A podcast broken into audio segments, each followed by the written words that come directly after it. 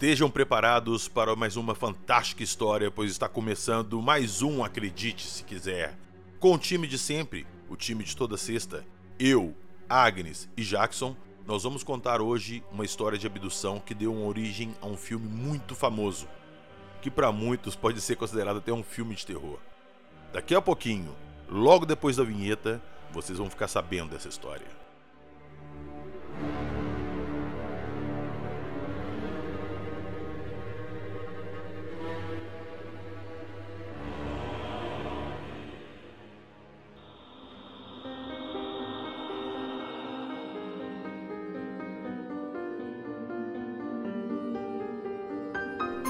De pouso, lapso temporal, hibridização, hipnose regressiva, abdução.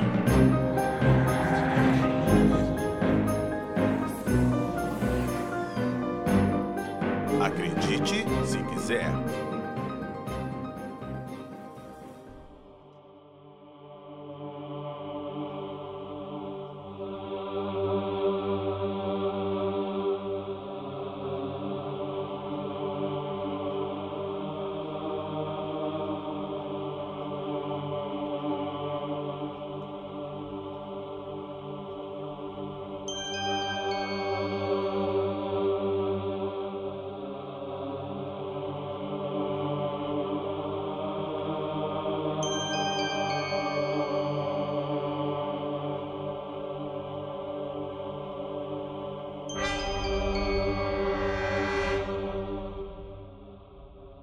Então vamos organizar essa história que nós vamos contar aqui hoje.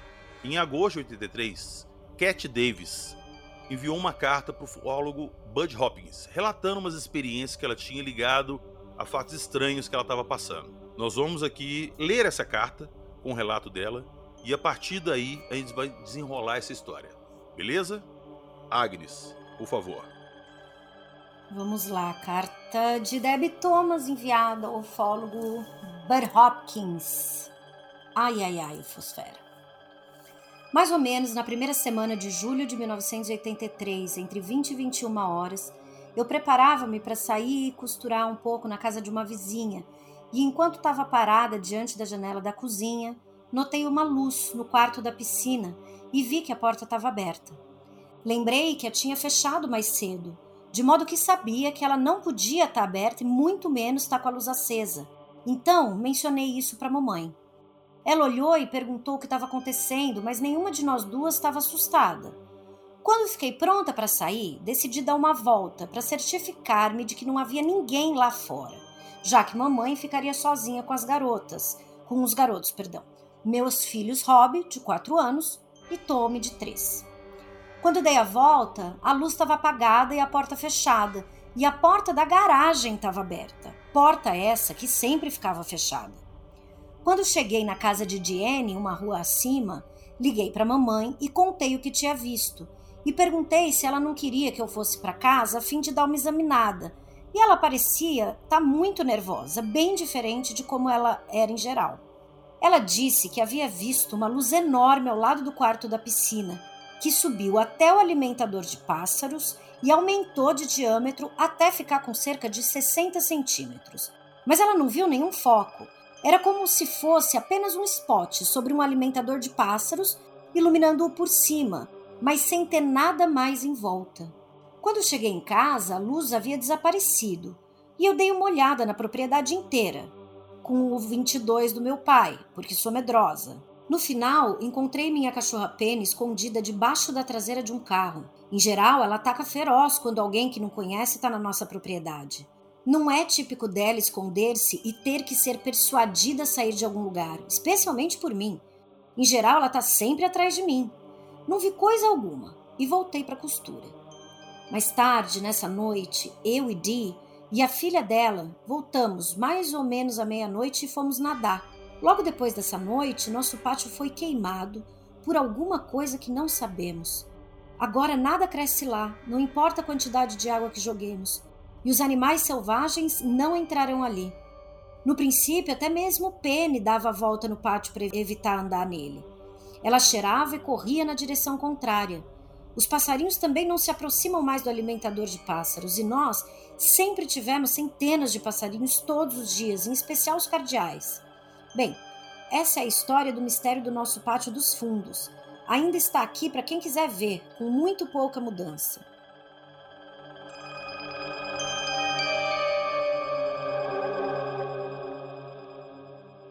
Agora sobre a Laura. Minha irmã Laura tem 35 anos de idade. Ela sempre teve bom senso e não muita imaginação. Era sempre a realista. Em todo caso, no verão de 65, ela saiu uma tarde por volta das 16h30 para levar a mamãe ao bingo. No caminho de volta a casa, após ter deixado mamãe, ela estava passando pela igreja na décima avenida, quando de repente se sentiu compelida a entrar no estacionamento dos fundos da igreja. Ela notou que não havia nenhum carro por lá e achou a coisa muito estranha para uma tarde de domingo naquela região movimentada. Quando estacionou, olhou para cima e viu algo que ela jamais acreditaria antes. Era prateado, e acho que ela disse que as luzes eram vermelhas, verdes e brancas e reluziam um pouco. Bruxuleavam talvez seja uma palavra melhor. Flutuava no ar sem fazer nenhum barulho. Sobre o estacionamento, perto do poste telefônico, bem acima de seu carro. A única coisa que ela lembra agora é de ter se esticado para diminuir o rádio a fim de ver se a coisa fazia algum barulho e depois, a outra coisa que ela se lembra é de ter ficado escuro lá fora. Ela olhou para cima e aquela coisa estava indo embora e ela estava descendo a rua. Quando foi pegar a mamãe nessa noite, as duas ficaram dando voltas à procura daquilo, mas não viram mais nada. Cerca de 10 anos depois ou mais, por volta de 75, Laura foi hipnotizada para perder peso. E enquanto a amiga que foi com ela se deu muito bem, ela passou por algumas experiências bem terríveis. Na primeira noite em que voltou para casa após a hipnose, pouco depois de ter ido para a cama, Laura despertou sem conseguir falar nem ouvir e também sofreu uma distorção temporária da visão. O marido levou ao pronto-socorro, deram-lhe tranquilizantes e mandaram-na de volta para casa. A coisa continuou e foi melhorando aos poucos. Laura notou que estava fazendo exatamente o contrário do que o hipnotizador havia sugerido. Ele havia dito que as batatas fritas e doces eram alimentos gordurosos, acho que assim seu subconsciente se fortaleceria e ela não iria comê-los. Mas em vez disso, todas as vezes que ela comia batatas ou doces, se sentia muito melhor. E quando telefonou para o hipnotizador para perguntar que coisa era aquela que estava acontecendo com ela e se ele podia dar um jeito, no momento em que ouviu a voz dele, ficou violenta e sentiu vontade de matá-lo. Você precisa conhecer a Laura. O jeito dela não é nem um pouco assim. Ela tem muito senso comum, os pés na terra e é fácil de se lidar. Ele sugeriu que ela devia estar com algum tipo de bloqueio e que talvez fosse melhor se ela não ouvisse mais, que fosse algum outro hipnotizador. Os efeitos passaram aos poucos, porém ela ficou com um pensamento forte, que por volta do ano 2000 o mundo seria bem diferente do que é, mas só para os jovens e fortes.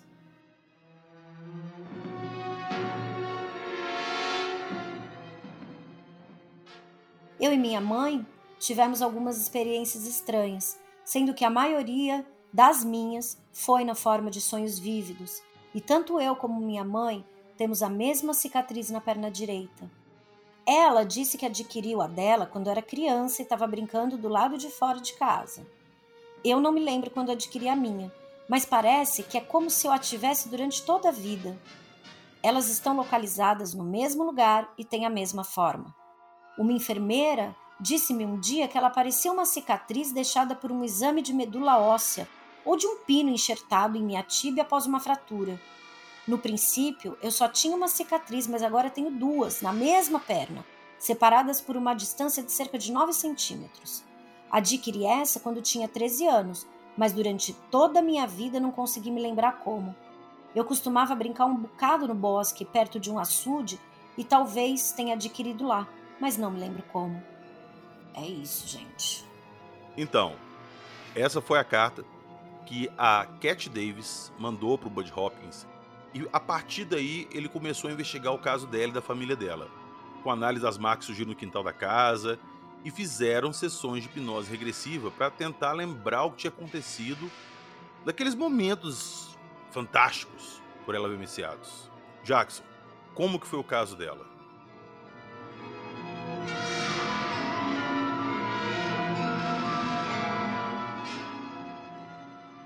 Bom, esse aí foi uma das experiências da, da Cat Davis e foi a que chamou a atenção dela para algo que ela, algo estranho que ela vivenciava, né?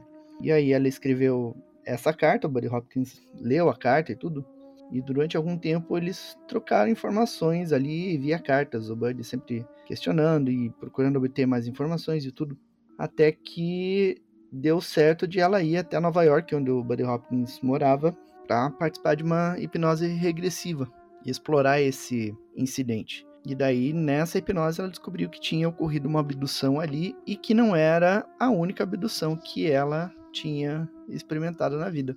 Então, ela descobriu uma série de incidentes envolvendo ela, a mãe dela, a irmã e os próprios filhos ali. Descobriu que a família inteira é abduzida. E é interessante que houve paralelos com vários e vários outros casos que o Buddy Hopkins investigou e que outros investigadores investigaram e descobriram também, inclusive aqui no, no Brasil. Tem casos bastante similares, né?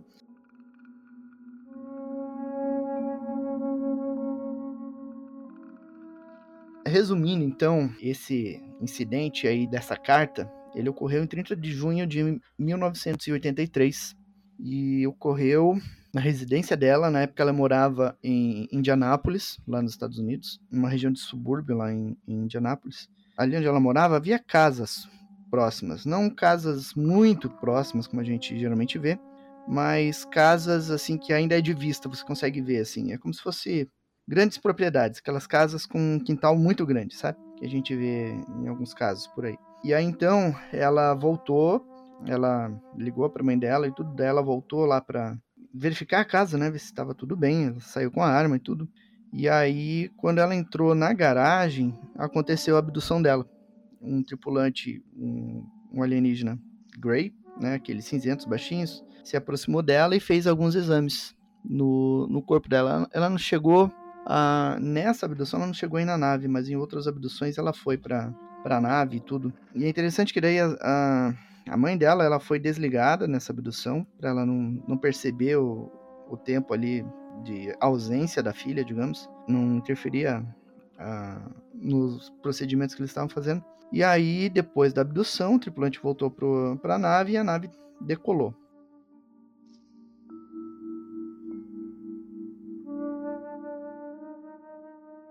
A memória da Cat Davis foi bloqueada né, nesse incidente. Ela só lembra daí depois de estar tá voltando para dentro e aparentemente está tudo normal. E aí ela falou com a mãe dela, verificou se a mãe dela estava bem e daí ela resolveu voltar para costurar com a Diane, que era amiga dela, e a, e a filha. Só que daí, como era já tarde da noite, tudo e era verão, elas decidiram que não iam costurar mais. E aí resolveram voltar para casa da Cat Davis, ela, amiga dela e a filha, para nadar na piscina. E aí, quando passaram no quintal, elas sentiram que havia um local ali que estava muito quente. Mas muito quente mesmo. É como se você andasse assim. Sabe quando você anda na praia, no verão, ao meio-dia? Tem aquela temperatura que queima teus pés? Era mais ou menos isso que estava no quintal, do lado da piscina. E aí elas entraram na piscina e de repente as três começaram a passar mal. Tiveram olhos, a visão começou a ficar embaçada, a pele começou a inchar, ficar avermelhada. E aí cancelaram a piscina, voltaram para casa, tomaram remédio e tudo e, e ficou por isso. Daí que ela mandou a carta pro Bud, né, explicando o incidente.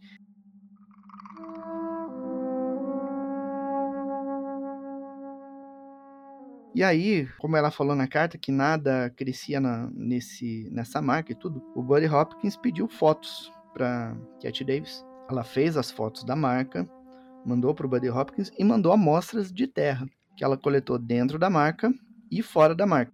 A amostra de terra de fora da marca estava normal, mas a amostra que estava dentro da marca estava muito seca, muito dura, muito compacta.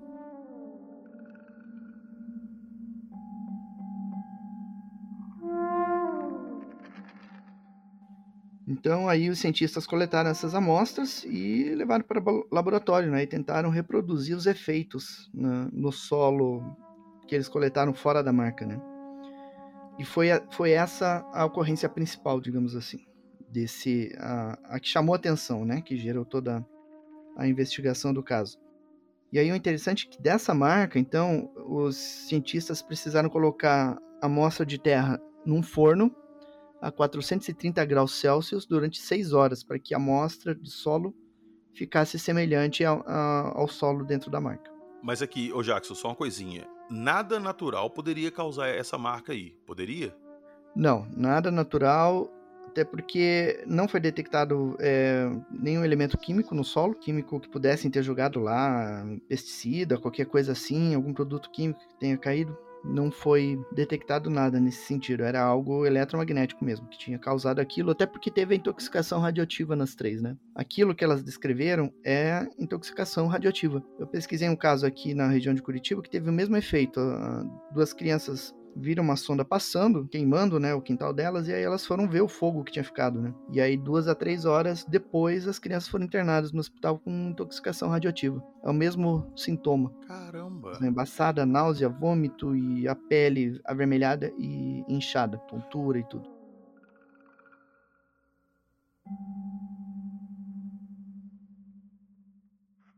Você falou desse caso aí, eu não vou lembrar de cabeça, mas com certeza você vai saber. Qual que é um caso que tinha uma mãe, acho que era uma tia e um filho, dentro de um carro e na estrada eles viram um diamante voando, soltando um fogo por baixo. E elas pararam para ver e elas sentiram o calor do objeto. Inclusive, elas até relataram que tinham uns helicópteros escoltando esse OVNI. E quando elas chegaram em casa, elas estavam fodidas, assim. Parecia que elas tinham passado o dia inteiro no sol, toda ardendo, foram pro hospital. É o Cash Landrum. Cash Landrum, exato. É, Cash Landron. Aconteceu em 1980 e é um caso bom que a gente pode trazer aí no futuro. E elas processaram o governo do, dos Estados Unidos, acusando eles de serem os responsáveis por isso, né? Porque o objeto ele era perseguido por helicópteros. É, ela relata os helicópteros pretos e tal, que era do mesmo modelo que os Estados Unidos tinha. É. E aí eles processaram o governo e o governo teve que pagar uma indenização, né? Sim, mas isso a gente conta num próximo episódio. Vamos voltar para nossa uhum. amiga. Inclusive, eu vou até já puxar esse aqui. Vamos voltar para nossa amiga Cat Davis, que não é Cat Davis, né, Jackson? Não, o nome Cat Davis é um pseudônimo o nome verdadeiro dela é Debbie Jordan e ela usou esse nome Cat Davis para proteger a privacidade dela e da família dela, porque ela não queria exposição. Mas depois de um tempo ela começou a, a dar palestras e tudo. Inclusive eu conheci ela num evento aqui em Curitiba e foi assim até emocionante porque o caso da Cat Davis eu conheci antes de entrar para ufologia assistindo o filme Intruders. E aí depois eu encontrei o, o primeiro livro que eu comprei de ufologia foi o livro Intruders, que eu tenho até hoje. E aí foi gratificante conhecer ela na, naquele evento. Bem puxado essa lembrança do filme, porque acho que todo mundo, praticamente, o contato que teve com esse caso foi através do filme. Que cá pra nós é um filme, pelo menos para mim, quando eu assisti, foi de terror extremo, porque o filme é, é um bem filme forte. impecável, muito fiel aos fatos, né? Ele não exagera os pontos. Tava revendo ele hoje, depois de muito tempo que eu vi para poder gravar hoje, e é impressionante a fidelidade dele com o caso, é impressionante. Pois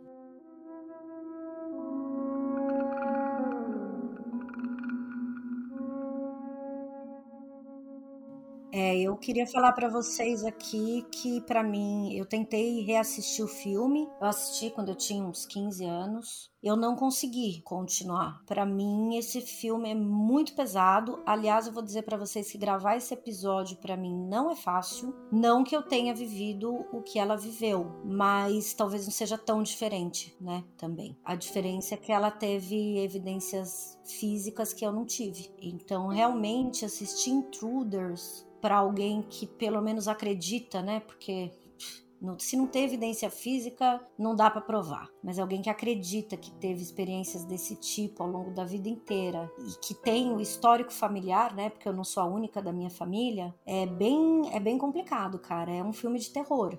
Assim, real. Eu, eu, eu assisti 40 minutos de filme, é um filme de quase 3 horas e parei ali, não, não dei conta, não.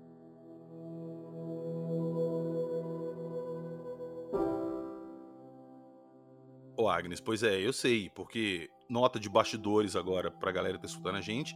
A gente foi gravar essa história sua, né? Eu, você e a Bruna. E simplesmente do nada, um programa que a gente gravou com uma hora e vinte, a gravação da Agnes parou com 25 minutos gravou a minha fala toda, gravou da Bruna toda, mas a sua não pegou. Você lembra disso? É.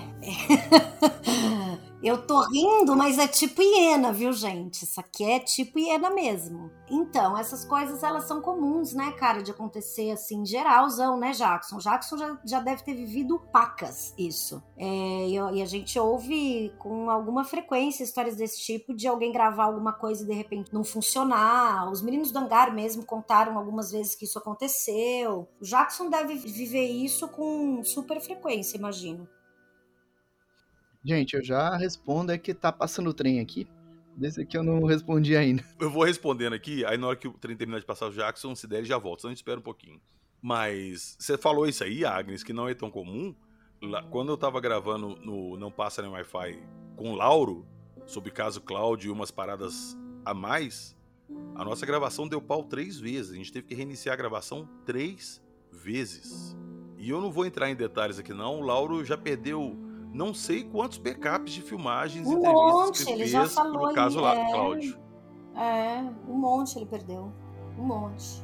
Não, nota de bastidor número 2. Vocês acham que esses episódios que a gente sobe na sexta são gravados por mim, PH e Jackson, mas isso é uma mentira, tá? Isso é fake news porque tem também o trem, que é uma personagem importante. e às vezes tem o meu celular também, que participam, assim, voluntariamente do programa. Queria falar isso para vocês. Uma notinha de bastidor, só cortando o clima do pesado do episódio aqui, que às vezes a gente tá gravando e perto da casa do Jackson passa um trem. Trem, não é trem porque eu sou de Minas e é alguma. Não, é um trem de ferro mesmo, uma locomotiva. E aquilo faz um barulho dos infernos. E aqui perto de casa também passa. Então, às vezes, durante a gravação, a gente fala: Ó, oh, pera aí que o trem tá vindo. Então, vocês já sabem desse detalhe. Mas vamos lá, Jackson. A gente tava esperando o trem do Jackson acabar de passar, acabou. Já rolou com você, Jackson? Perda de gravação, esse tipo de coisa também?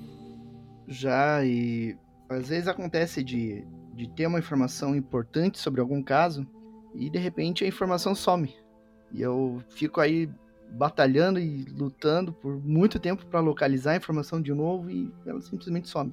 Não sei como, como isso é possível. Para você ter uma ideia, eu pesquisando o caso da, da noite oficial, eu sei que eu recebi a informação de que um dos objetos ele tinha descido lá de São Paulo, passou pelo Paraná, Santa Catarina, Rio Grande do Sul, atravessou lá para o Uruguai, fez uma guinada e acelerou em direção a, a oeste, passando pela Argentina e chegando no Chile. E aí o pessoal do Chile brigando com o pessoal da Argentina, o ah, que que esse, essa aeronave tá passando aí eh, sem autorização do espaço aéreo de vocês indo para cá? E aí o pessoal da Argentina falou, ah, não sei, isso veio lá do Uruguai. Isso na noite oficial, no dia 19 de maio de 86. Eu nunca ouvi ninguém falar isso antes. Pois é, eu recebi essa informação e eu nunca mais encontrei a fonte. Simplesmente sumiu.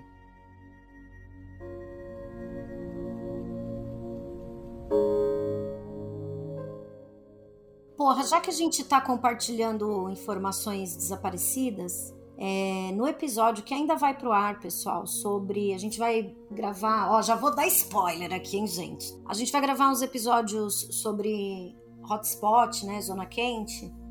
E aí vocês vão ouvir a história do delegado de Poranga. O Jackson, esse homem, ele desde. O, caso aconteceu na década de 90 e uma porrada de ufólogo procurou o cara para pegar o testemunho dele, porque tem missing time, o fato dele ser delegado é importante e tal. O cara nunca quis falar com ninguém. Um belo dia, eu do nada resolvi caçar o homem, achei o cara na cidade onde ele é delegado hoje, liguei para a delegacia e o cara virou para mim e falou assim: Olha, eu só vou falar com você porque a minha filha me perguntou sobre esse episódio essa semana eu vou falar com você e vou pedir para você nunca mais me, me, me procurar, porque eu nunca mais vou falar sobre essa história. Pá. E eu entrevistei o cara. Cadê o material? Fala pra é. mim onde é que tá. É. Perdi. Eu tinha a anotação em Word, que eu fui fazendo enquanto eu falava com ele no telefone, e a própria gravação que eu fiz no celular. Eu tinha um programinha e fiz a gravação no próprio celular da, da entrevista. Eu não tenho mais nada, cara mil. E eu sou super organizada com os meus arquivos, cara. Desapareceu as duas coisas, dois arquivos. Então, tamo junto. Então tá, então nós vamos voltar pro caso, mas rapidamente eu só vou contar nota de bastidor ponto 3. Eu gravei com o Antônio Faleiro, spoiler de outro episódio, e tava batendo papo com ele. Eu tenho até vontade de colocar o episódio, editar, mas deixar esses buracos que ficaram. Por que buracos? Eu tava gravando com ele e quando ele ia contar alguns casos, justamente na parte que ele conta casos de avistamento, de, de, de Grey, essas coisas e tal, não sei o que, o microfone dele, na hora da gravação, eu escutando perfeitamente o caso. Eu fui escutar depois que tá gravado aqui e o microfone dele simplesmente parou ou ficou chiando e eu não consegui escutar direito na gravação, mas na hora eu escutei. Por quê? Também não sei. Não sei. Mas enfim, vamos voltar ao nosso caso de hoje.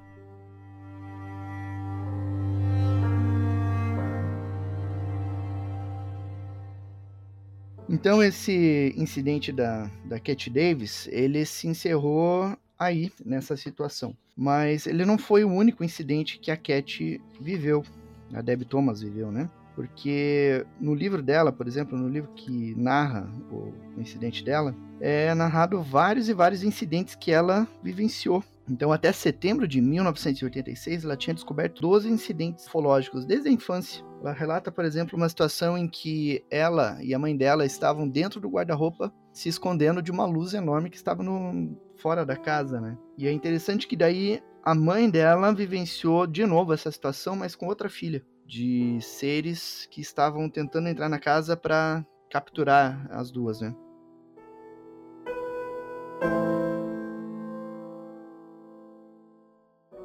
Um dos aspectos mais interessantes desse caso é que a Cat ela engravidou, ela ficou grávida e de repente, com os três meses de gravidez, a criança sumiu do ventre dela, né? E depois, com a hipnose, ela descobriu que essa criança ela não foi é, não, não foi um desaparecimento natural, né? Essa criança foi retirada pelos tripulantes. E aí isso puxou para uma outra experiência em que ela tinha sido abduzida três meses antes tinham colocado o óvulo fertilizado nela e então ela estava gerando uma criança híbrida, meio humana, meio alienígena. E depois, com as hipnoses dela, descobriu que ela tinha passado por essa situação nove situações. Nove. Ela tinha gerado nove crianças híbridas. Caramba! Eu não sabia desse detalhe que era isso. É. Eu, eu achei que tinha acontecido uma vez com ela. Não, são nove crianças híbridas que ela gerou. E aí você tem similaridade com um monte de outros casos na ufologia, né? Aqui no Brasil tem a, uma mulher chamada Suzy, no Rio de Janeiro, que passou por situação muito semelhante, gerando crianças híbridas. Se você for ver todos os casos de abdução, tem a coleta de material genético, né? O que já sugere que exista uma hibridização, né? Tem o caso Antônio Carlos Ferreira, que também ele também conheceu crianças híbridas, né? Que seriam crianças dele, né? Filhos dele, no caso. E teve também o caso lá da Betty Andreason, lá nos Estados Unidos. Acho que ela morava em Minnesota, se não me engano. Que também gerou crianças. E o, interessante é que todas essas pessoas que passam por esse tipo de situação narram que de repente tiveram a primeira abdução, né? Elas não lembravam da abdução a nível consciente, lembraram depois com a hipnose. Tiveram a, a abdução, depois descobriram que estavam gerando uma criança. Depois a criança é retirada com três ou quatro meses de gestação. E depois, anos depois, ela era levada de novo para conhecer a criança. E aí os alienígenas sempre interessados nesse encontro para analisar qual era a reação do abduzido frente à criança e era estimulado a dar amor para aquela criança. Então, uma coisa bem, bem interessante. E aí, uma coisa que a Beth narra, a Beth Andreasson e a Cat Davis narram, e outros abduzidos narram também, é que na infância, primeira abdução, elas foram levadas para um local para brincar com crianças alienígenas, com híbridos alienígenas, para ensinar brincadeiras da Terra, para ensinar hábitos de infância para essas é, crianças.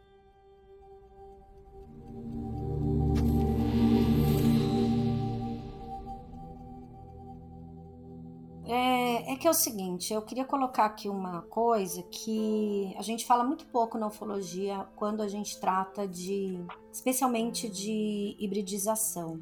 Tem um, uma parte do nosso olhar, assim, que tem, me parece, um romantismo em cima disso, sabe? Uma coisa, nossa, que massa, a mulher ou o homem tem filhos híbridos. Gente, nós estamos falando de estupro.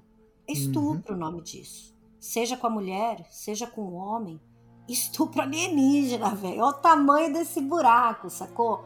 Depois os filhos da puta não contente, eles ainda querem levar para você para ser amigo das crianças. Então tá bom. Então vamos imaginar a seguinte situação: uma mulher é violentada, fica grávida e depois ela ainda tem que amar muito a criança do cara que estuprou ela. Desculpa, é, principalmente pessoal que, assim como eu, acredita nas questões da espiritualidade, que isso tudo foi combinado antes, etc, etc. Mas não tem nada de bonito nisso, não tem nada de, pelo menos no meu olhar, tá? Eu não tô falando do sentimento das outras pessoas, eu tô falando a partir do meu olhar e da, do testemunho que eu vi ao vivo não uma única vez, em especial nos encontros promovidos pela doutora Gilda Mori em São Paulo, de mulheres que passaram por essa experiência. É muito traumático. Se, um, se uma violência com um humano é, é traumático, imagina uma violência com um ser que tu não sabe nem que tipo de poder tem. Então, as cicatrizes é, psicológicas que uma experiência dessa deixa, é, enfim, é, é aí é para a doutora Gilda Moura mesmo e os psicólogos que lidam com com fenômenos anômalos lidarem, mas é, é pesado.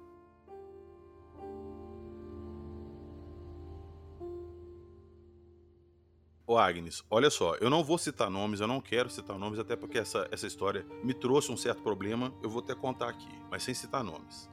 Um tempo atrás me colocaram num grupo novo que era de ufologia, esse tipo de coisa também. Quando me colocaram lá, falaram assim: PH, você tem que conhecer a fulana porque ela tem uma história muito incrível falei, como assim? Ele falou, cara, não vou te contar. Você chama ela aí e se ela quiser, ela vai te contar, porque ela é meio de lua, tá? Ele me marcou a pessoa lá, eu fui entrei em contato, oh, beleza e tal, não sei o que, o fulano me falou que você tinha umas histórias assim e tal, pá, pá, pá. Ela, ó, eu não gosto de ficar tocando isso não, porque os outros acham que eu sou maluca. É, essa história já me encheu o saco, mas eu vou te contar porque eu quero sua opinião. Ela me contou, mas basicamente isso aí que a gente conversou até agora. E ela veio me pedir minha opinião. Eu, eu, eu, PH, essa é minha opinião particular. Eu não sou dono da razão. Eu não sei a verdade. Eu apenas crio hipóteses do que pode ser. Minha opinião. Eu falei para ela, e dei um exemplo, que imagina que tem uma savana africana lá. Um pesquisador chega escondido, vê um leão, dá um tiro de dardo no leão. O leão toma aquele susto e tal, mas acaba dormindo, não sabe o que aconteceu. O pesquisador vai lá, amordaça ele, tira sangue, coloca um, uma coleira com identificador nele, alguma coisa, pesa, faz o que for que tiver que fazer e dá um remédio para reverter o efeito tranquilizante e vai embora. Fica observando de longe, o leão levanta, meio grog assim e tal, vai embora. Bom, o leão sabe o que aconteceu com ele? Não. O pesquisador pediu permissão ao leão para fazer isso? Não. Vamos viajar um pouquinho. Aí o leão chega lá no bando dos leões e conta essa história. Vão rir do leão. Eu falei para ela que eu não acho que esses seres sejam maus. Eles estão aqui para fazer um trabalho e foram lá e fizeram o trabalho dele. É isso. Não é porque eles estão fazendo isso porque eles são sacana. Ou eles estão fazendo isso porque eles são bonzinhos, eles que, entendeu? Eu falei isso para ela que era a minha visão, que eles são desprovidos de, de, de sentimentos. Eles vão lá e fazem o que tem que fazer. Isso me gerou problema por quê? Porque ela não gostou dessa opinião minha. Ela brigou comigo e achou ruim.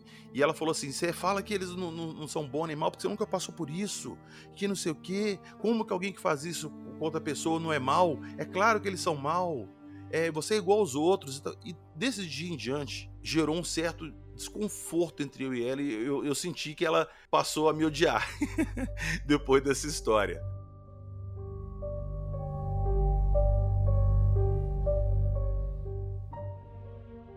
É que a parada é a seguinte, irmão. Quando alguém sofre algum tipo de violência, tu não expõe a tua opinião quando ela é pra amenizar. Eu entendo perfeitamente o que você tá falando. E em certo nível até concordo, porque eu acredito que esses seres Bom, primeiro porque eu acredito que os sentimentos eles não existem, eles são criações da mente, né? Isso é uma coisa que eu penso. Já conversou isso em outros episódios. Para mim, é, sentimento é... é uma característica humana. Exato, exato. Então, nesse ponto, eu, eu entendo totalmente o que você está falando. Mas quando a gente lida com uma vítima, é, precisa ter uma, uma empatia num nível um pouquinho mais acima. Às vezes, a razão não dá conta de, enfim, de lidar com isso, sabe? Então, numa situação dessas, é, eu, eu imagino que você tenha dito isso para ela até no sentido de tentar amenizar a dor, né? Sim, de tentar sim. falar, poxa, calma lá, talvez não seja tão assim. Mas para quem sofreu a violência, soa como é, passação de pano, entendeu? Então, por isso que casos de abduções mais graves, né, de experiências assim mais traumáticas, como é o caso que o Jackson trouxe para gente aqui hoje, eles precisam ser tratados realmente por profissionais. A gente que é que é jornalista, que conta história, que a gente fala da, da pesquisa dos ufólogos, né? a gente não tem ferramenta suficiente para lidar com a dimensão disso, sabe? Acho que nem os ufólogos, na verdade, têm. Acho que as os únicos profissionais que têm condição de lidar com isso são os psicólogos e psiquiatras especialistas em fenômenos anômalos. E a gente, como é muito curioso, e eu já cometi, possivelmente possa cometer outras vezes esse, esse tipo de erro, a gente acaba se empolgando né? E, e compartilhando aquilo a gente, que a gente pensa com as pessoas. Mas o buraco é muito embaixo quando lida com esse tipo de, de experiência, sabe? Porque os traumas, e o Jackson já falou disso várias vezes, eu já vi ele falando, os traumas que deixam nas pessoas é, é, é muito profundo, entendeu? Ô Agnes, como é que você quer que uma pessoa fique tranquila e calma, sabendo que qualquer hora do dia ou da noite, quando ela menos esperar, pode vir alguma coisa que ela não sabe de onde vem, o que que é, e sei lá, pode levar um filho dela que ela tá esperando legitimamente com, com o marido dela, saca? Ou então ela pode engravidar sem nem estar em relacionamento com alguém. Imagina a dimensão disso. E do dia pra noite é isso. isso some.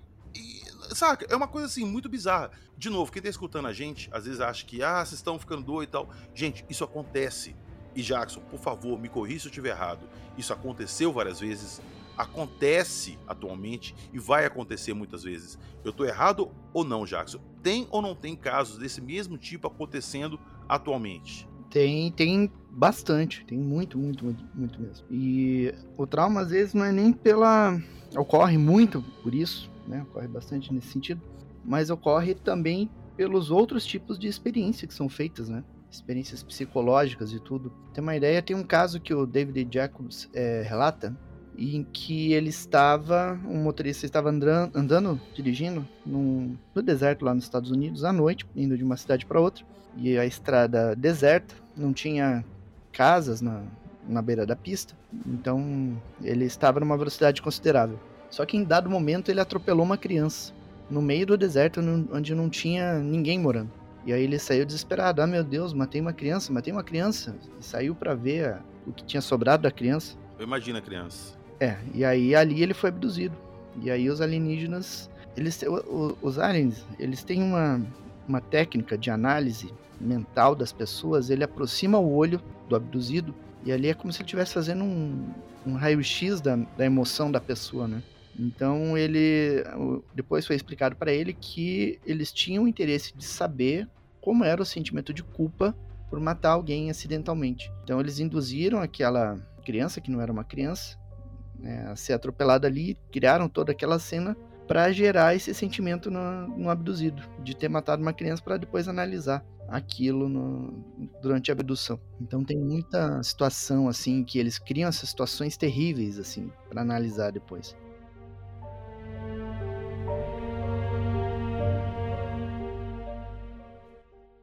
Cara, e, e, você toca num ponto assim que faz a gente pensar muito que será que esse trabalho todo que eles têm tudo são para tentar estudar nossas emoções, tentar replicar isso na raça deles? Talvez porque aparentemente eles não têm emoção. E aí eles criam uma raça híbrida que sabe-se lá para qual propósito, se é para povoar o nosso planeta ou outro planeta. Então talvez eles estejam querendo colocar emoções, sentimentos nesses seres, né? Cara, é, é umas coisas assim que a gente por mais que pense e teorize, é uma coisa que você não consegue conceber o motivo. É por isso que eu falo muitas vezes com as pessoas assim que quem bate pé dá certeza de alguma coisa nesse assunto tá usando o nosso boi velho chutômetro, porque é, são umas coisas assim que extrapola o que a gente pode ter como crível. Pois é. Replicação de sentimento, cara, sinceramente. Não, e tem também aquela outra teoria que. Quer dizer, tem um monte de teorias, né? Teorias não, de hipóteses aí sobre os porquês de tudo isso, em especial com os Greys. Mas tem também aquela que acredita que eles, na verdade, são nós em um tempo futuro. Aí vai ter uma galera dizendo que isso não seria possível, enfim, pelas leis da física, tal, tal, tal. Mas uma corrente acredita que sim, que eles possam não ser robôs biológicos ou nada disso, mas ser aí alguma evolução da raça humana e que perdemos alguma coisa ao longo dessa história e aí de repente estão voltando para recuperar alguma coisa, né? Então, é, hipóteses não vai faltar, mas é o que o Jackson falou. É Não complicado a gente Bater o pé em alguma vai- coisa. é, a gente sempre vai ter, né? Porque a gente é criativo, ainda bem, a gente imagina, ainda bem. E vamos continuar imaginando até que em algum momento alguém eventualmente traga uma resposta pra gente. Se a gente for é, olhar para as experiências dos abduzidos, muitos deles explicam, né? Como esse caso aí que o, que o Jackson trouxe agora. É, olha, aconteceu por isso, por isso, eles queriam isso e tal. Mas a gente vai ver outros relatos que afirmam outras coisas. Né? Então aí pode ser que seja a absorção da informação por parte da testemunha, que foi diferente. Pode ser que existam grupos com objetivos diferentes, mas com características físicas semelhantes, com modos operandi semelhantes. Então é um universo tão vasto, porque é tão desconhecido na realidade pra gente, a gente aqui no mundo da matéria da ciência dura, né? Que a gente só tem como concreto aquilo que a gente pode verificar, reproduzir, etc. É difícil, né, cara? Mas a gente não vai parar de levantar possibilidades, isso eu sei.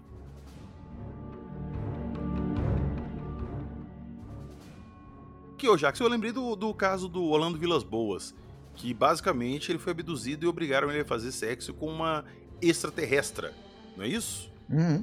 E segundo o relato dele, os seres estavam muito interessados se ele tinha atração por aquela extraterrestre ou não, não foi? É, tem alguma coisa nesse sentido, sim. De avaliar o grau de interesse. E aí passaram um, um óleo nele, né? Que daí hum, estimulou ele tudo na, na relação. E tem, tem vários casos assim, com essa característica, né? Aqui, aqui em Joinville, aqui perto de Santa Catarina, tem um caso bem parecido com o do Antônio Velas Boas, só que não houve a relação é, sexual, né? A nave aproximou, desceu dessa nave dois tripulantes, pegaram um, um jovem, um adolescente lá, para extrair material genético. Só que o, o relato dos tripulantes é muito parecido com o do caso Antônio Vilas Boas. E muita semelhança. Fica a curiosidade, né? Qual é o objetivo? Pois é, pois é.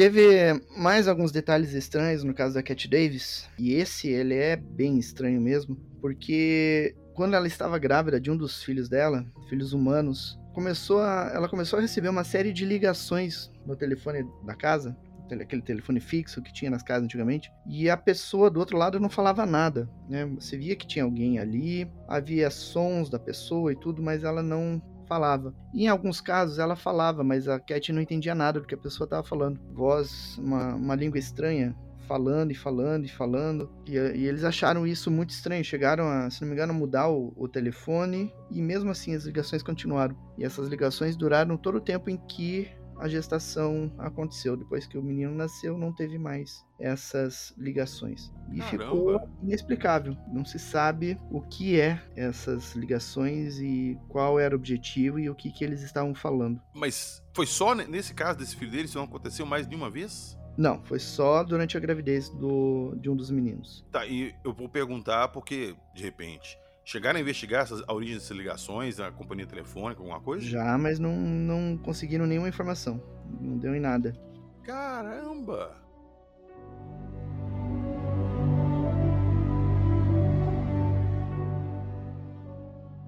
A gente comentou muito o caso dela aqui e eu não preciso nem falar que é um caso assim, foda. A história dela é uma parada assim, inacreditável, digna de filme. E foi o que aconteceu. Tem o filme desse caso e é impressionante a fidelidade do filme com o caso. Impressionante. impressionante. Então, quem escutou a gente aqui e gostou dessa história e quer detalhes, assista um filme. Assista um filme porque é impressionante. E eu queria aqui pontuar alguns momentos do filme que marcou minha infância de uma forma assim, bem negativa, porque, poxa, eu morri de medo desse filme. Morri de medo. Mas vamos lá. O Jackson, ali no filme é bem representado, né?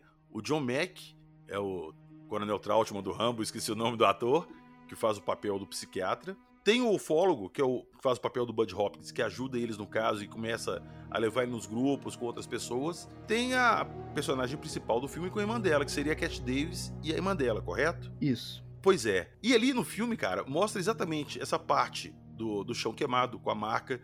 Inclusive, eu ia até te perguntar isso, se realmente ficou aquela marca igual no filme, foi uma coisa mais sutil. Não, a marca que ficou é uma marca redonda, como se tivesse um prolongamento gerado pela decolagem do objeto. Como se fosse um arrasto. É, um rastro, isso, uma linha reta apontando na direção em que o objeto decolou. E ficou por anos e anos. O interessante é que daí no verão a grama não crescia dentro da marca e no inverno a neve não se depositava dentro da marca. Caramba. Só se depositava em volta. Era alguma coisa que estava ativa ali então. É, ainda. ficou ativo ali por muito tempo. Caramba. E uma coisa também que no filme, eu, eu não conheço tão bem o caso real dela quanto você, você leu o livro dela todo, né? Sim. E no filme ele mostra que elas tinham muitas visões, assim, igual ela fala no filme lá que as primeiras vezes que ela foi abduzida, ela viu pessoas da companhia telefônica que invadiu a casa dela e tudo. Eu tô perguntando isso porque eu já escutei muito relato de gente que um amiguinho entra em casa e chama para brincar no quintal, sobe na casa da árvore e quando chega depois vai regressão, a casa da árvore era a nave, o amiguinho era um, um Grey. Tem Acontece muito. isso?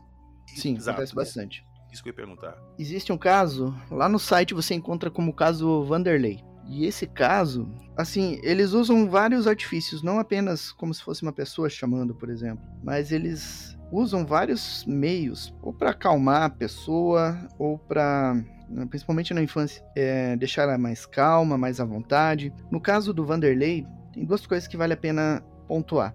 Antes a gente falou sobre a criança, o abduzido pequeno, ser levado para interagir com, com os tripulantes. Na lembrança do Vanderlei, ele foi levado, ainda pequeno, para uma.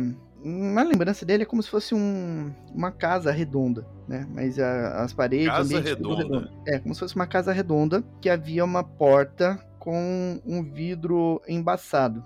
E era noite. Então ele estava nessa casa redonda brincando com muitas crianças. Então tinha, devia ter umas 20, 30 crianças ali. Isso de noite, né? Não tinha nenhum pai, nenhuma mãe ali, só tinha as crianças. Mas do lado de fora tinha uma pessoa rondando.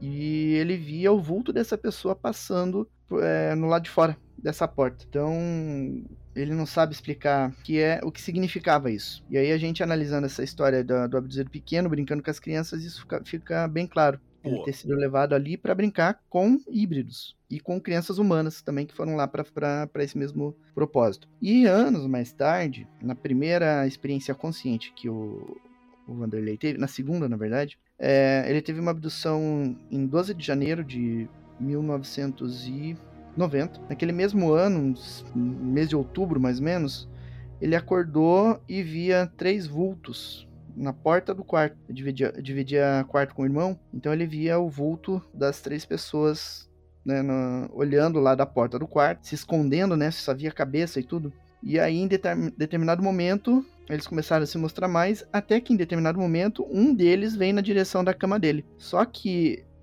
quando ele via os vultos, ele via aquela forma branca, só o contorno do corpo, tudo branco. Lembra a abertura do, do arquivo X que tinha um vulto branco que passava num corredor? Hum. Era mais ou menos aquilo, que ele via aquelas três figuras. E aí, em determinado momento, uma daquelas figuras vem na direção da cama dele e ela ganha uma forma. Vocês, não sei se vocês já assistiram, o pessoal mais antigo com certeza já, já assistiu, o seriado dos Changeman, que passava na TV Manchete. Sim, claro. Aquela, criança, aquela criatura, ela assumiu a forma de um dos personagens do Changeman. Persona- aquele personagem chamado Gata, que era todo esverdeado, com uma cabeça Sim, sim, mais pra sim. frente, ele assumiu aquela forma. E aí ele parou e virou de lado pra cama do irmão.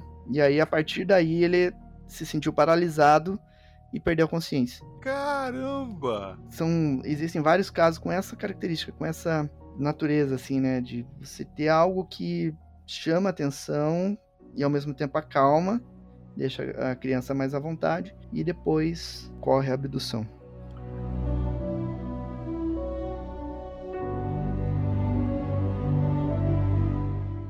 Eu tava conversando com a, com a Bruna Pintecourt, que ela é hipnoterapeuta, ela faz esse trabalho também de hipnose regressiva e tudo. E ela falou que ela pegou um, uma pessoa lá que tava alegando que tava sofrendo alguma coisa assim e queria descobrir. E ela fez regressão e na regressão a pessoa contava para ela que os coelhinhos vinham chamar ela para brincar.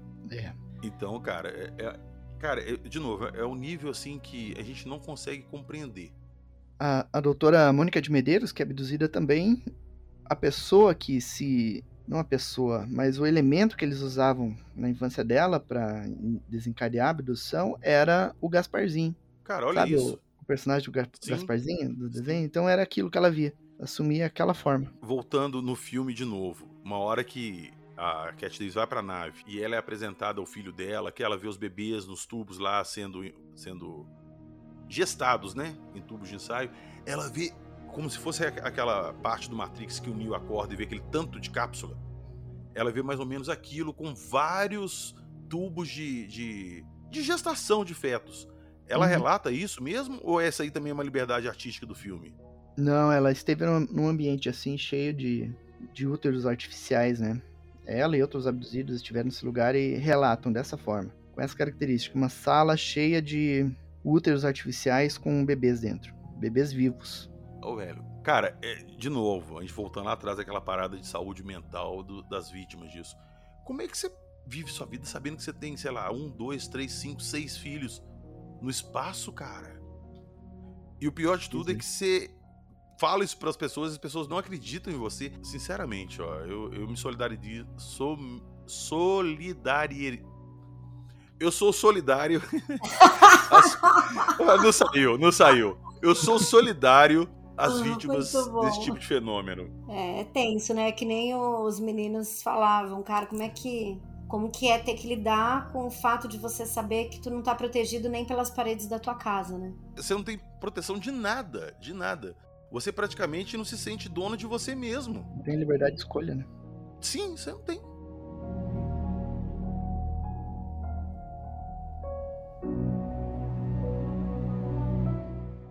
Próprio filme, então, eles estão fazendo uma sessão de grupos com abduzidos, cada um contando seu relato. E um outro cara lá tem uma reação, igual eu citei antes aqui, que ele tá muito puto. E ele fala que eles são só ratos de laboratório para as criaturas. Inclusive, igual a gente falou também, tem uma mulher lá que ela glorifica a parada, que eles foram escolhidos, que é uma coisa linda. E o outro cara fica puto, fala que escolhido, a gente é rato de laboratório, eles estão fazendo o que quer com a gente, ninguém nunca me pediu nada. Eles vêm, pegam o que querem e vão embora. E é isso.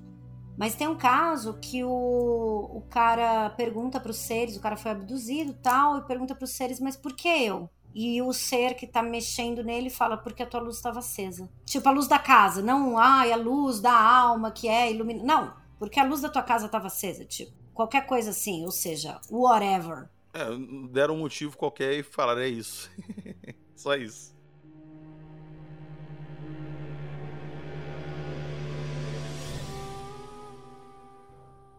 Bem, Fosfera, este foi mais um episódio deste podcast. Quero agradecer demais aqui, em nome de nós três, a participação de vocês. Quero agradecer as mensagens que a gente vem recebendo, tanto no nosso WhatsApp quanto no Instagram. Falando em Instagram, quero pedir para vocês irem lá, arroba Acredite Se Quiser Podcast no Instagram. Vocês já sabem que todos os links da matéria que a gente falou aqui, que o link, né, em especial e outros eventuais links que a gente comentou estão na descrição. Vão lá no portal Fenômeno, vocês vão ver todas as imagens, enfim, tudo da pesquisa do Jackson. E no Spotify, eu queria aqui pedir para vocês, assim como outras plataformas, né, onde possibilitam, gente, vamos liberar essas estrelinhas Vamos apertar uma, umas estrelinhas bacaninhas pra gente, por favor. Ajuda a gente pra caramba. No nosso Instagram também. Segue a gente nas plataformas. Então foi isso, pessoal. A gente com certeza se vê na próxima semana. A gente conta história e você acredite se quiser.